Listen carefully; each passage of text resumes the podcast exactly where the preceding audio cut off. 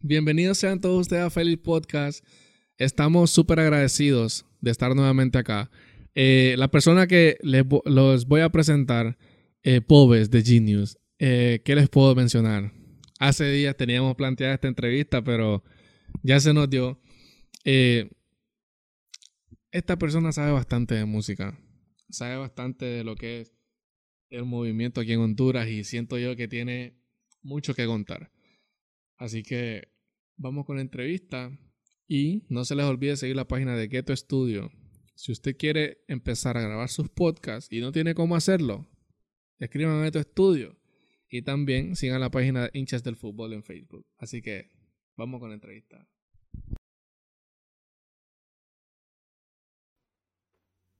Bienvenidos sean todos ustedes a Feliz Podcast.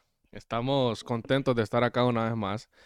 Eh, me encuentro con Bobes de Genius. ¿Cómo estás, hermano? Un placer tenerte acá. Todo bien. Y un placer para mí estar acá. Gracias ahí por el espacio. No, gracias a vos por el tiempo. Eh, real- no, no había tenido la oportunidad de conocerte en persona. Eh, cuando platicamos fue en debate musical, que estábamos, Ah, vos a ver, con, con aquel problema gran que, travesía e- ese programa. o que nunca, día. que nunca se conectó y ya después empezamos a hablar de los, de los artistas nacionales, que si, si había uno que se pegó en todo Honduras y todo eso, ¿me Sí. entendés? También con, con Zurdo, Zurdo me, me, me platicó bastante de, de vos y, ¿cómo te digo? La mayoría de personas que, que me han hablado de vos es como que ese man sabe bastante de, de música, ¿me entendés? Sí, yo creo que es el, el- el- tengo mucho tiempo, loco, ya haciendo música. Y, y pues he conocido a, a casi todo mundo y he estado en muchos momentos de la música nacional. Entonces creo que más que todo es eso, ¿me entiendes? La experiencia, el tema de, de haber estado ahí tantos años. Y pues intentar transmitírselo, que es lo que intento con la- los artistas con los que trabajo. eh, los errores que uno ha cometido antes o que han cometido otros artistas y uno ha podido presenciar para que ellos eviten caer en- Eviten. en lo mismo, ¿me entendés? ¿Hace cuánto te mudaste a San Pedro? Eh, ¿Qué? Seis meses, cinco meses, algo así en noviembre. Pucha, hace poquito. Yo Sí, pensé que ya tenía más de un año. No, algo. lo que pasa es que yo tengo 10 años desde el 2012 de estar viajando a trabajar acá. Mi mercado siempre ha sido San Pedro Sula, no ha sido La Ceiba. En La Ceiba he tenido uno que otro cliente, pero mi mercado fuerte ha sido acá. Entonces ya tenía 10 años de estar viajando constantemente y de, pues, pucha, dije yo, para estar viajando y gastando, y mejor me voy de un solo para San Pedro y vengo a pasear a La Ceiba y eso fue lo que hice. Pero el, es que la, la, la música en, en la ceiba, que es lo que vos me estabas comentando eh, ayer, es totalmente diferente a lo que se escucha acá, ¿me entendés? Sí, es que es, bueno, Honduras tiene un, un problema de unión, de unidad, ¿verdad? Entonces, ¿qué pasa? Lo que suena en la costa no suena por estos lados. Más que todo porque eh, la gente de aquí no apoya a los artistas de allá. Es como los de allá no consumen a los artistas de aquí o a los de Tegua. Eso se daba antes, cuando estaba Buyaca Family, que estaba Yerba Clan, que estaba Zairón, que estaban los Ragamufinquila, lo- etcétera, en otras épocas. Hoy en día la gente como que se ha regionalizado para consumir su música. Entonces, en estos lados suena mucho KBP, suena mucho el dólar, pero muy poco KK, ¿me entendés? Más que todo en comunidades, porque acá existen comunidades eh, garífunas en, en ciertos sectores, como la Rivera Hernández, en Tegucigalpa pues están en la Kennedy. Ahí siempre se va a consumir lo que se consume en la costa. Entonces ellos siempre están sonando de alguna manera acá, pero no tienen el mismo impacto. ¿Me ¿Entendés? T.H. ni toda esa mana no va a tener el mismo impacto eh, por lo mismo, porque la gente como que, que se regionaliza. Por ejemplo, la mara que consume a Andrew y Manu normalmente no consume raspe. Sí. Entonces eh, es, bien complicado porque más bien deberíamos expandirnos, pero eh, ahí es importante el aporte de espacios como este, ¿me entendés? Que los mismos comunicadores de la música nacional se encarguen de hablarle a la gente en general de todos los artistas, porque también se, se regionaliza porque los espacios de música acá solo hablan de los artistas de acá, los de allá solo hablan de los artistas de allá. Entonces la gente solo sigue consumiendo lo mismo, pero si vos les estás dando contenido de todos lados, vas a expandir tanto al artista como vas a hacer que el, movimiento en general tenga un crecimiento mayor. El, problema, vos eh, lo mencionaste, es la, la unión. para vos.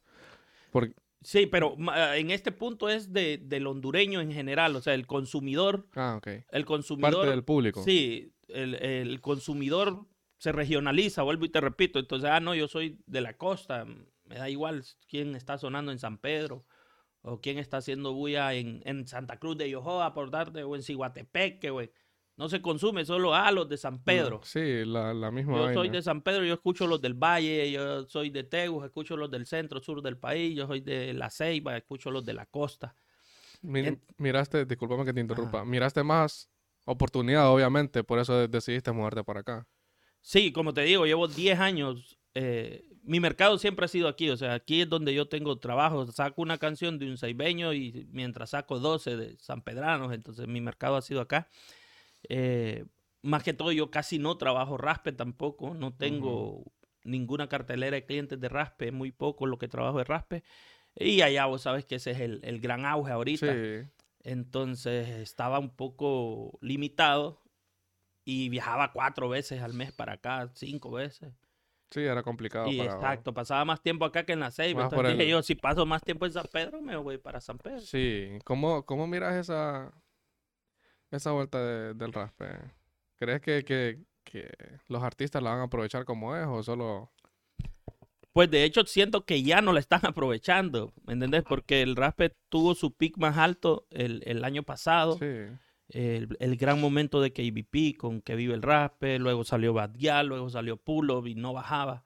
Ahorita si ves, pues esto un, un poco más salen las canciones y ya no están teniendo el mismo impacto. Siento que los artistas del raspe han descuidado un poco su, su movimiento en el sentido de que no han sido constantes con la música. sí. Eh, hay mucho tiempo de diferencia entre un estreno y otro.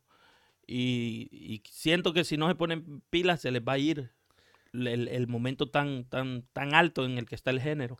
Sí, porque realmente cuando, cuando salió, a muchas personas le impactó. Vaya, KBP, un millón de, de vistas, ¿me entiendes? Sí. Creo de que ni él mismo se la, se la creía, ¿me entiendes? Porque vos sabes de que acá en Honduras es súper difícil que un artista...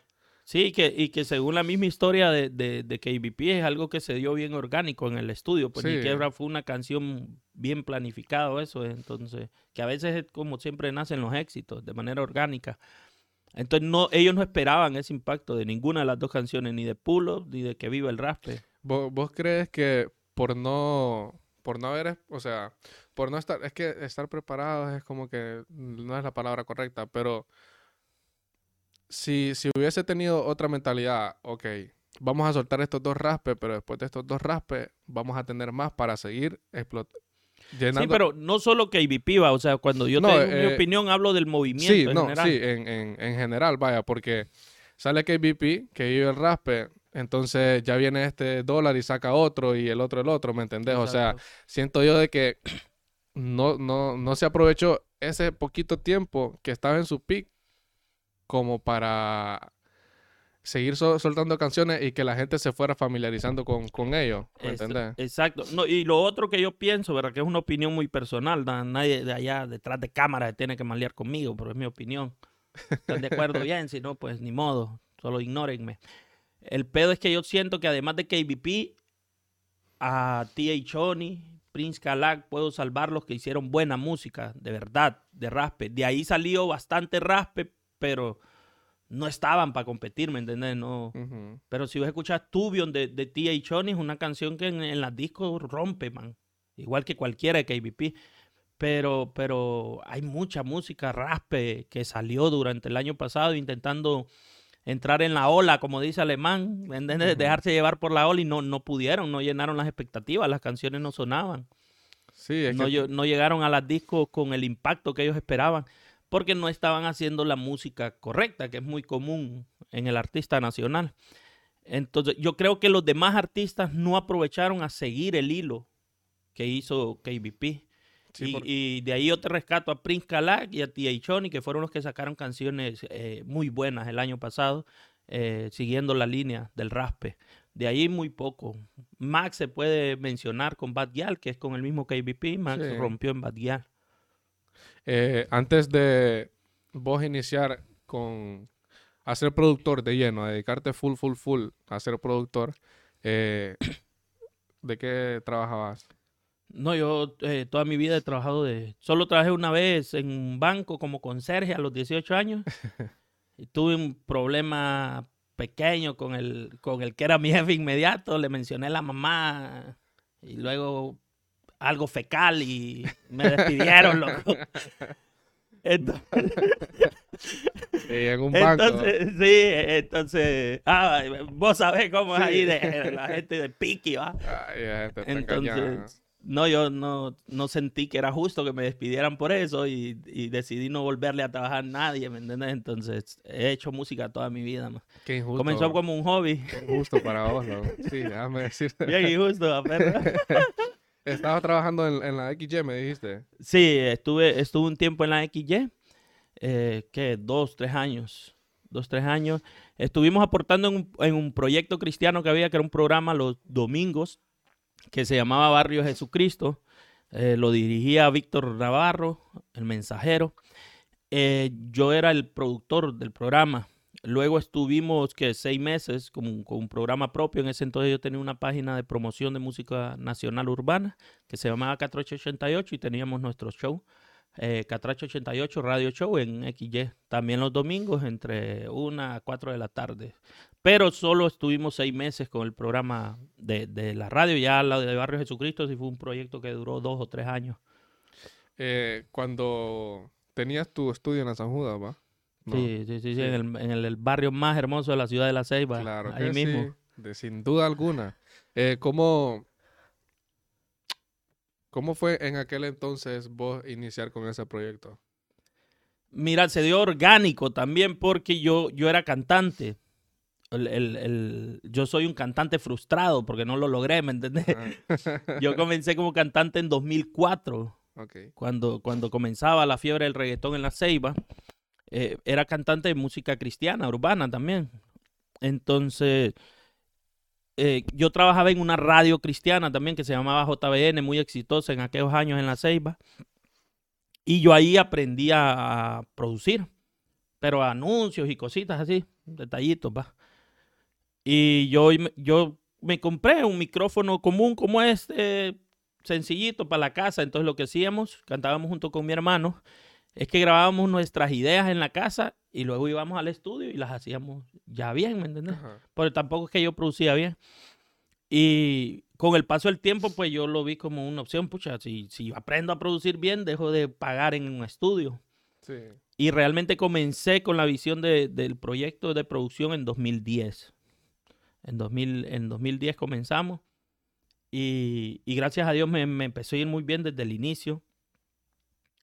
Así que cuatro años después, cuando ya cumplí 10 años de carrera musical sin ningún éxito detrás mío, decidí que ya era suficiente tiempo de intento, 10 años, y que me iba a dedicar de lleno a la producción. Entonces dejé la, dejé la música y aparte de que dejé la iglesia también, dejé congregarme, entonces, y no quería cantar música secular. Entonces dije, yo no, igual ni pegué. Entonces, ¿para qué voy a insistir con la cantada? Me voy a enfocar en la producción, que es, es lo que me estaba funcionando más en ese momento. Se escucha bien fácil decir 10 años, va. Pero ya me imagino No, son va. 10 años duros. Y no nos fue tan mal, tampoco es como que estuvimos valiendo madre. Gr- Gracias a Dios, Dios abrió muchas puertas, loco, y viajamos mucho. Yo conozco casi todo el país, gracias a eso, anduvimos cantando por todos lados. Bueno, nuestro último concierto fue abriéndole a Redimidos en la Ceiba. Eh, conocimos a Alex Zurdo, que son artistas cristianos de élite. Ah, con Héctor el Father, compartimos en eventos. O sea, sí, no nos fue tan mal, pero la música cristiana es un mercado más difícil. Sí.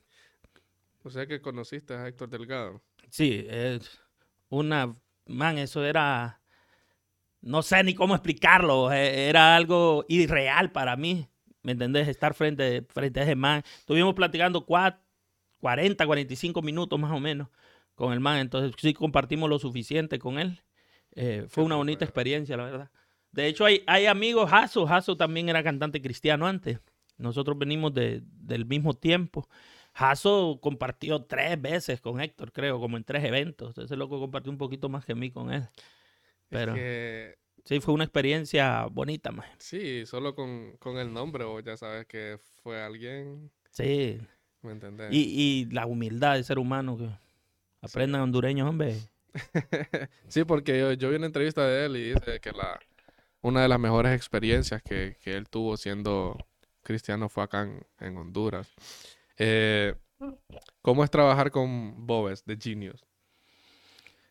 Eh, lo primero es tener mucho amor propio, mi perro.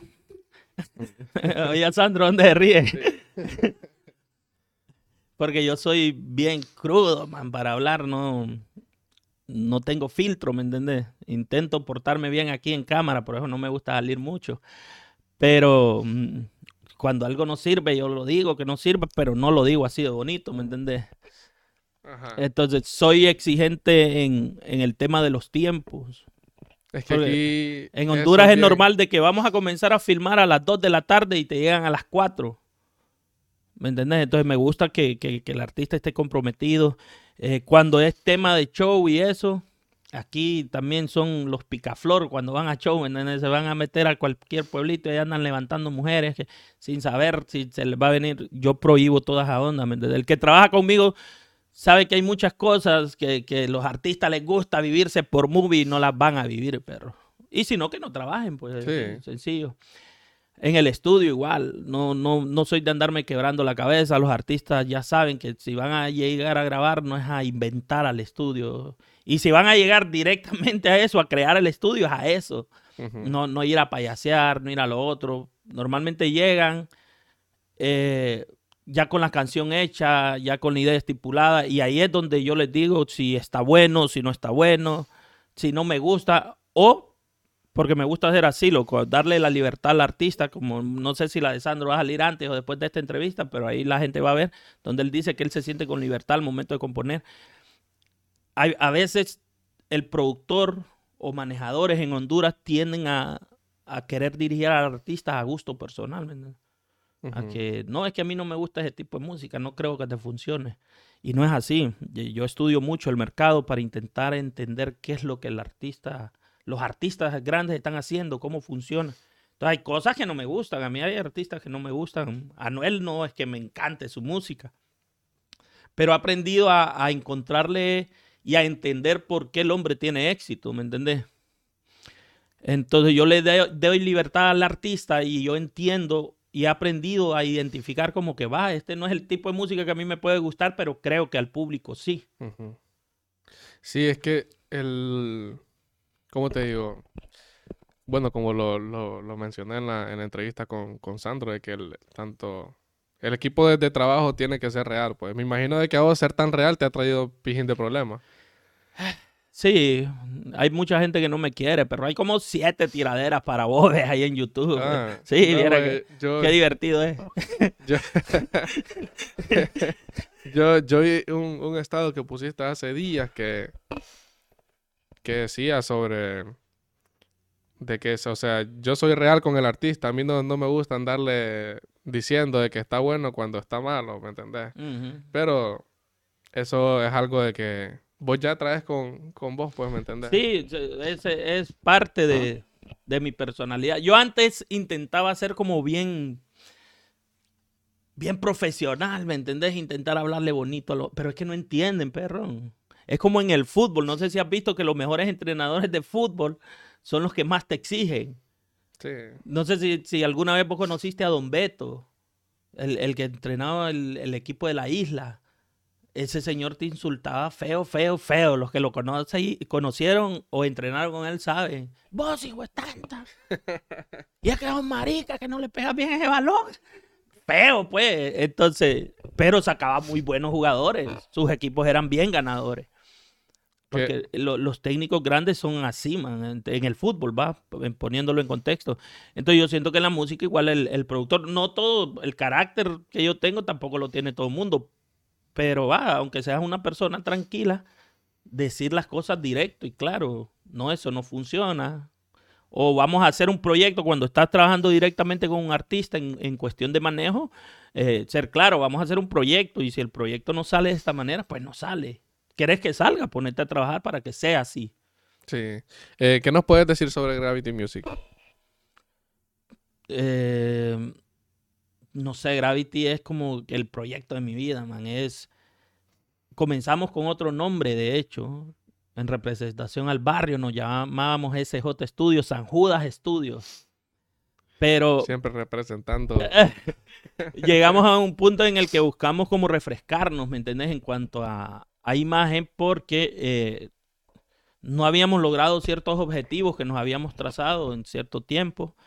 Y pues asumimos, a veces, a veces la gente no le toma mucha atención a los nombres, pero un nombre es bien importante. Sí, la verdad que sí. ¿Me entendés? Porque en la apreciación de la gente, cómo se lo quedan grabados, recordar las redes, etcétera.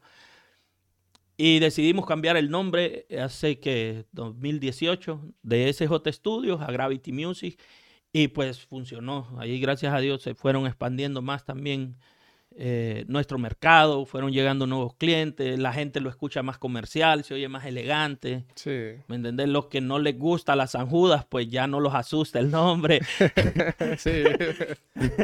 Eh, para, para vos, la música hondureña, el género acá urbano, ¿ha evolucionado un poco o miras que va para abajo? No, ha evolucionado. Pues yo basándome en tantos años, entonces depende de, qué tiempo para acá estás haciendo el análisis, pero desde la época que yo tengo conciencia, 2004, 2005, eh, es una evolución increíble. En estos últimos 17 años han habido colaboraciones con artistas enormes, internacionales, en diferentes procesos, porque la gente cree que solo Menor Menor ha grabado con Boricua. Ahí está Buyaka Family. Los mismos Ragamuffin Killa, muy poca gente sabe esto, hicieron una versión del Doctor, un remix con unos artistas boricuas que en aquel momento estaban sonando por allá No, con Chris y Ángel. También está Fresh, eh, JCP. Y ICP, Fresh, exactamente. De hecho, en 2009 o 2008, muy poca gente sabe esto, hay un artista ceibeño que se llama Lenzo, que es un negrón de la Pisati, que grabó con Arcángel. La producción por Ángel Cano y Durán de Koch. Entonces la canción está en YouTube. Estuvo en su momento Fragu, quinta, quinta estrella acá de San Pedro Sula. Escribieron una canción para Maluma y Sixto Reyman. Ellos componiendo. Eh, Sweetie escribió una canción para Lenny Tavares con Obi y con Natanael Cano. Entonces estamos hablando de que Honduras ha estado ahí. Ah, y tenemos un man que se llama David Callis, que tampoco en Honduras lo conocen, pero el man ha compuesto para Lenny Tavares y para, ¿cómo se llama el bachatero? Pero no Romeo Santos, el otro. ¿Ah? Prince Royce. Escribió No, en el último disco de Prince Royce. ¿Me entendés? Tenemos un productor de Teucigalpa, que es Sebastián de, de Peroyoné, no sé cómo se pronuncia el apellido de este man, que es el primer hondureño en haber ganado un Grammy, que fue en 2003 por una producción que él hizo a Chayanne. El, el que cantó con Lil Wayne hace poco, ya se me olvidó. Ah. Alan Cubas. Alan Cuba. Imagínate grabando con Lil Wayne. Sí. Entonces Honduras ha tenido un, un cre- un crecimiento enorme en lo musical, en lo artístico, donde estamos todavía como, como que estamos comenzando en el apoyo del público. O sea, aquí yo siento que el, el- el mayor problema no va tanto. Los artistas tienen muchos, mucho que, que mejorar aún, ¿verdad? Para llegar a un punto bien profesional, pero el público no está aportando eh, lo que merece y no es porque haga falta buena música, es todo lo contrario. Eh, lo que pasó con, con KBP, lo del concierto ¿va? que, que fue ayer, ¿vos crees que era una oportunidad para él o realmente tenían que... No, pero le, le tenían que pagar. Para mí, yo estoy de acuerdo con KBP en, en su decisión. Es una falta de respeto. eh, con el respeto de, de- de los artistas que abrieron ayer, porque conozco a, a muchos de ellos, es que eh, no se puede estar yendo a cantar gratis, ¿entendés? Hay, hay formas que yo entiendo que igual te generan, aunque, aunque vos que vayas a cantar gratis, si vos tenés todos tus temas legales, vos siempre vas a recibir algo de publishing, ¿me entendés? Por, Sí. por, por tocadas en vivo, etcétera. Siempre vas a recibir un, un buen dinero. Pero no es tanto como que fuera un pago directo y bien hecho. Y el rollo es que KBP en los últimos, ¿qué? 16 meses ha sido el artista más constante en Honduras en cuanto a éxito, los números. Entonces no puedes venir a invitarlo cuando le estás pagando miles de dólares a Wisin y Andel y a Noel y decirle al artista número uno de tu país que vaya a cantar gratis por comida y hotel. Como que no tenés cama ni comida en tu casa. Entonces, es una falta de respeto. Entonces yo estoy 100% de acuerdo con KBP. eh, que él no haya aceptado eso. Porque así es que vamos a ir acostumbrando a los promotores que al artista nacional también se le paga, porque también es un profesional, no está jugando. Eh, a tu criterio, ¿qué tiene que tener o cómo tiene que trabajar un artista para sobresalir de los demás? Eso es bien random, pero no hay una respuesta, fíjate, para, para algo. Eso lo platicamos en, lo- en- en los estudios, lo he platicado con mis muchachos, lo he platicado con Hasso en el estudio de él, con los de CDC Music, con todo el mundo, porque el, el público hondureño es bien volátil, no sabes qué van a apoyar. ¿entendés? Hoy les está gustando KBP, por darte un ejemplo, y mañana de la nada sale un man cantando una bachata y les gusta ese man y no sabes qué quieren, pues no sabes si quieren música graciosa, porque un pu- una parte critica a Supremo, la otra lo apoya. eh, No, y siento que al man lo critican, pero yo he estado en, en discotecas y ponen la canción del man y todo el mundo la corea. Sí, entonces, por, porque el, el hondureño no sé, o sea, aquella frase de, de- de que el peor enemigo de un hondureño es otro hondureño, aunque eso la usan los mexicanos, los colombianos en su contexto, ¿va? pero se aplica muy bien aquí, loco, el hondureño te ve medio triunfando y te quiere ver de menos, ¿me entiendes? Sí, eso sí. Eh, ¿Cómo nace esa idea de, de- de hacer un evento de competencia en trap? Ah, ve, en rap, perdón. En... O eh, el movimiento del freestyle. Mira, yo en 2016, en 2016 traen una de las franquicias más importantes de freestyle a nivel internacional, la traen a Honduras. Y la trae un conocido mío, un man, un pana de, de hace ya varios años, de acá de San Pedro Sula. Entonces él andaba buscando expandir la franquicia a todo el territorio nacional. Pues en ese momento me contacta. Zurdo estaba pasando un buen momento en la ceiba en, el movimiento del rap. Entonces él me contacta para ver si Zurdo y yo podemos eh, ser jueces de una de las competencias. Ni nada de idea yo, ¿me entendés? En ese momento del freestyle, pero yo acepté. Y fuimos y me gustó el evento, o sea, lo disfruté y, y me fui involucrando de a poco. 2017, un año después de que yo ya llevo un año involucrado en esto, ah, eh, se me ocurre, puta, vamos a traer el, el freestyle a la ceiba, pero no sabía cómo entrarle porque yo sé cómo son los ceibeños de complicado. Y Michael Hall y Harold La Voz se hicieron viral con un video, no sé si lo has visto, en el Bonía, rapeando. No. Que le- no, que yo a tu novia le compré el cótex. que- Sí los conozco. Sí los conozco y me llevo con ellos, pero no. Bo- eh, Pongan Rap Honduras en YouTube y ahí es el primer video que le sale. Michael Hall y, y- bien morritos y Harold la voz rapeando ahí una, una improvisación naca, porque de que no, a tu novia yo le compré el, el cótex y pura estupidez, pero se fueron viral, tenían 300 mil vistas como en dos semanas. Fuck. Entonces yo apro- los aproveché, hablé con ellos, eh, organizamos el primer evento de freestyle en La Ceiba y lo hicimos y fue un éxito, un éxito. 2017 hicimos dos, tres eventos en La Ceiba y los tres fueron un éxito.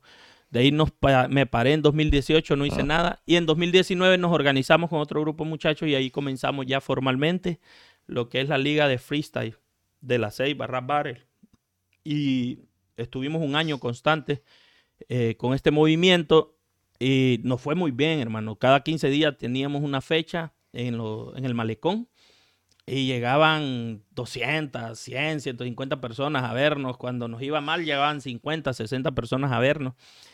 Eh, hubo un gran crecimiento. De hecho, en esa época, ese año, eh, hay una página que es otro evento de acá de San Pedro Sula que se llama Raíz del Parque. Ellos hicieron como un top 10 de las ligas más organizadas y ahí entramos nosotros y era el primer año que estábamos realmente formal en el movimiento. Entonces eso fue como influencia, ¿me entendés? De, de- de que me involucraron en este sector de acá en las batallas, entonces yo lo, lo jalé para la ceiba. Pero, como todo lo que se hace con los ceibeños, fracasó, ¿me entendés? Porque estaban inconformes con mi gestión. Entonces, cuando comenzó la pandemia, yo renuncié a eso y yo les, bueno, les dejo el proyecto, ya está armado y no continuaron. Entonces, Sí. porque sin Bobet de Genius no avanza la vaina, vos sabés, va. Eh, Humildemente, va. Te miro, te miro full time con tu hijo. Eh, ¿Cuántos años tiene tu hijo? Siete años acaba de cumplir ahorita en enero. Te, te dice que quiere hacer lo mismo que vos. Sí, ya, ya me dijo que le enseño a usar los programas con los que trabajo. De hecho, aquel día, no sé por qué mi hijo tiene esa idea. Eh, le, le- la mamá me contó. Y le dijo, ay mamá, que ya quiero salir de la escuela, ya quiere que se vacaciones porque está aburrido de ir a la escuela. Y entonces la mamá le dice, no, no se haragán, tiene que aprovechar el tiempo en la escuela. que- No, es que yo no quiero estudiar, dice, porque yo quiero trabajar lo mismo que mi papá. y entonces, En entonces yo le digo, no estudiaste. Sí, hijo, ¿y, y quién te ha dicho que para hacer lo que yo hago no hay que estudiar? Le digo yo. Ah, no, yo pensé, papá me dice. y, le, Eh, y le le- digo, esto no se estudia en un colegio como tal, le digo. O sea, papá sí estudió, no aprendió esto en el colegio, pero después tuvo que aprender esto. Hay que vivir estudiando, comprando cursos, viendo tutoriales. Siempre se le dedica tiempo, huevo, no se haragale. Como le, le hiciste un, un tema, ¿verdad? A él.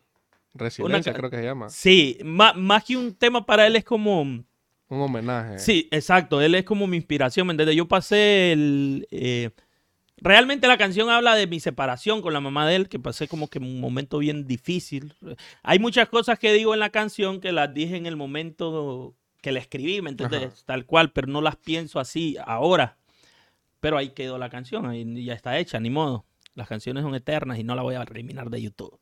Entonces, el rollo es que yo me sentía como bien depresivo, man, cuando me separé, porque yo siempre tuve como la idea de que, de que cuando yo me casara iba a ser de por vida, ¿me entiendes? Yo crecí en, en un hogar cristiano, con principios cristianos, y esa era mi, mi meta, casarme, tener una familia de por vida.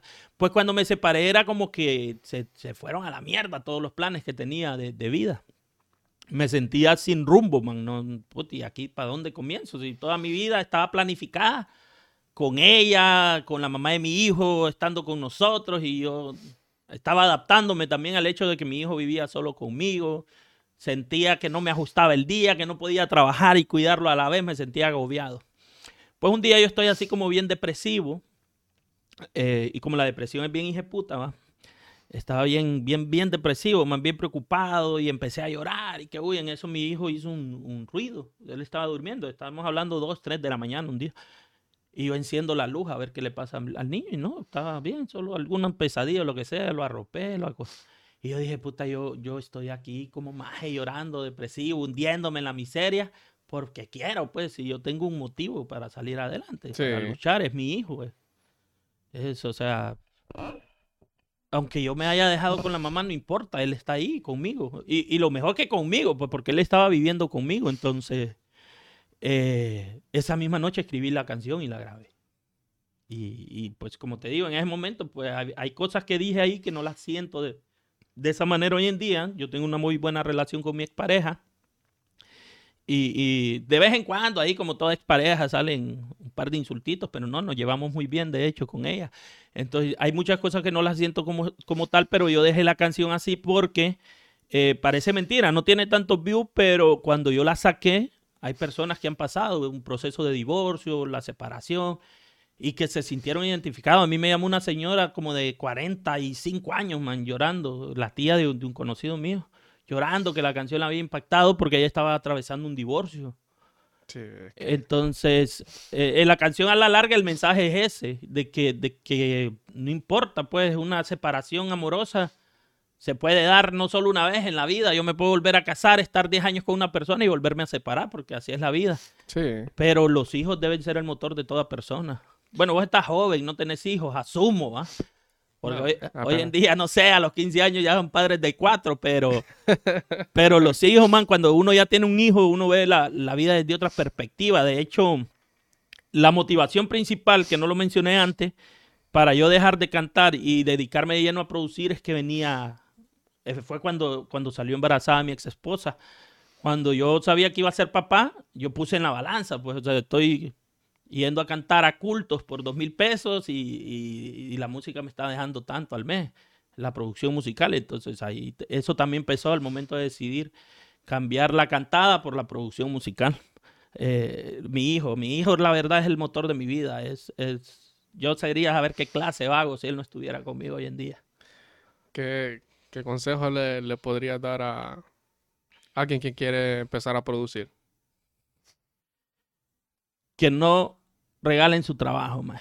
Eh, Es el error más grande que yo cometí en mi vida. Y cuando uno comienza, cuando uno comienza, es lo, lo primero que piensa hacer, producirle a todo el mundo gratis, ¿me entendés? Para, para intentar crecer. En la mente de uno, eso es crecimiento. ¿no?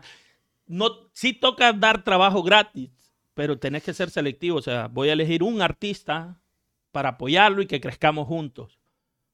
Eh, pero, pero yo cometí el error y, sé de muchos amigos que se dedican a esto que cometieron el mismo error eh, de regalar mucho trabajo. O sea, yo- yo grababa 10 canciones al mes y recibía 500 pesos.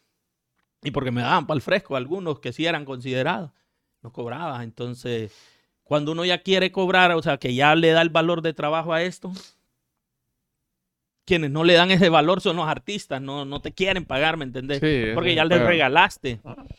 Entonces cuesta, luego ese proceso cuesta para que te tomen en serio, para que vean tu trabajo como un trabajo, cuesta. Entonces es lo primero que, que yo les puedo aconsejar, que no regalen su trabajo, que si se meten, si se meten en este rollo, perdón, mi teléfono está en silencio y siempre suena, o sea, el diablo.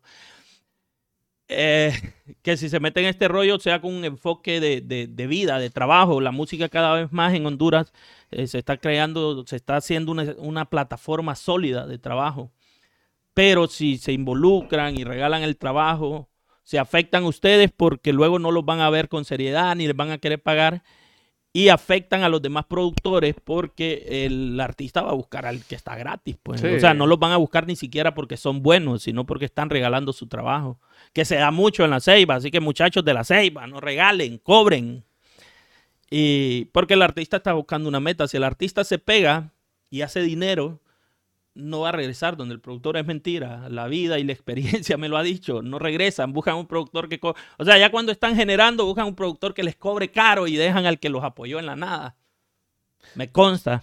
Entonces, no regalen su trabajo. Eso es. No regalen su trabajo. Algo que quieras promocionar con la vara.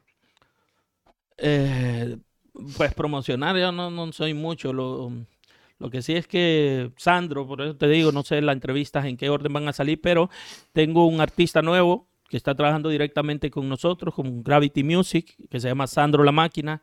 Eh, ya hay un par de temas de él en colaboración con otros artistas por ahí en internet, pero ahorita vamos a comenzar un proyecto individual de él, donde vienen, ya tenemos un par de colaboraciones interesantes, eh, pactadas, eh, firmándolas, grabándolas.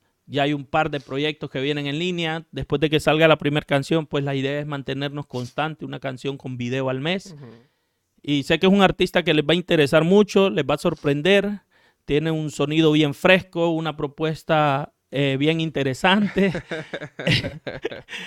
que lo grabe. Bueno, está- lo están grabando, pues, no, Sí. no suelo decírselo muy seguido. Entonces, eh, yo sé que al público le, le- le va a gustar. Es, es algo completamente diferente, porque a mí, por el tema del movimiento del rap, a mí me habían más catalogado como el productor del rap. Me estresaba porque sí me gusta el rap, lo disfruto, de hecho lo consumo mucho, pero yo quería producir todo tipo de música, ¿me entendés? Comercial. Y, y no se me daba, no se me daba, porque la gente, ay no, es que dicen que eres el mejor del rap, voy a producir un rap con vos. Nah, Ok. yo quería dar un perreíto, bueno. Entonces, eh, con Sandro, retomamos hace dos años, retomamos la línea de, de estar trabajando ya con artistas más comerciales y Sandro es, es el artista comercial que yo voy a tener para, para trabajar. Es la propuesta nueva que traemos de parte de Gravity Music, como te digo, un sonido bien fresco, bien auténtico, diferente a lo que hace la mayoría.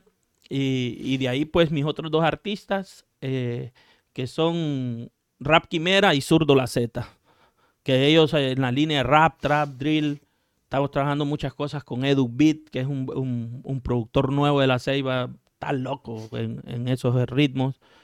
Y Sí, así lo, lo- lo he visto. tenemos un proyecto con Alemán también, ahorita que recuerdo, son dos temas con Alemán, son dos raspes eh, con artistas de acá. Siempre salen unos que otros de la Ceiba, pero la mayoría de artistas son de acá de la zona de San Pedro Sula, queriendo traer la ola del raspe para acá y, y quién mejor que sea Alemán, el productor de los beats, ¿verdad? Que es el, es el duro en esa área.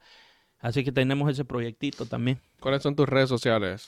Bobes de Genius por todos lados. Gravity Music, Instagram, Facebook. Gravity Music Honduras por todos lados, sí. Instagram, eh, Instagram y Facebook son las que eh, realmente se usan y YouTube. Ya no, que Twitter, que lo otro, que, que TikTok, yo no bailo, gente. Además, miren, este cuerpo no está hecho para TikTok. TikTok es para cuerpos hermosos y el de Supremo también. ok. Eh, ya lo tiene mi gente. Bob the Genius. Gracias por el tiempo, bro. Por venirte para No, hombre, gracias. Gracias, hermano, por el espacio que me estás dando y gracias por el espacio que le estás dando a la música nacional en general. Y te felicito por el viaje acá a San Pedro. Son muy pocos los creadores de contenido de, de la escena nacional que se atreven a hacer esto y es lo que se necesita, ¿me entiendes? Que hagas estos viajes porque así llevas la información a tu público de allá, de los artistas de acá, que es lo que hablábamos al inicio, ¿verdad? Entonces, felicidades por esto y, y ojalá que el proyecto a largo plazo sea lo que, lo que tenés en planes, hermano. No, ojalá. ¿Verdad ya, que no- sí? ya vos me dijo que me viniera para acá. Así que estamos contentos, mi gente. Hasta la próxima. Thank you.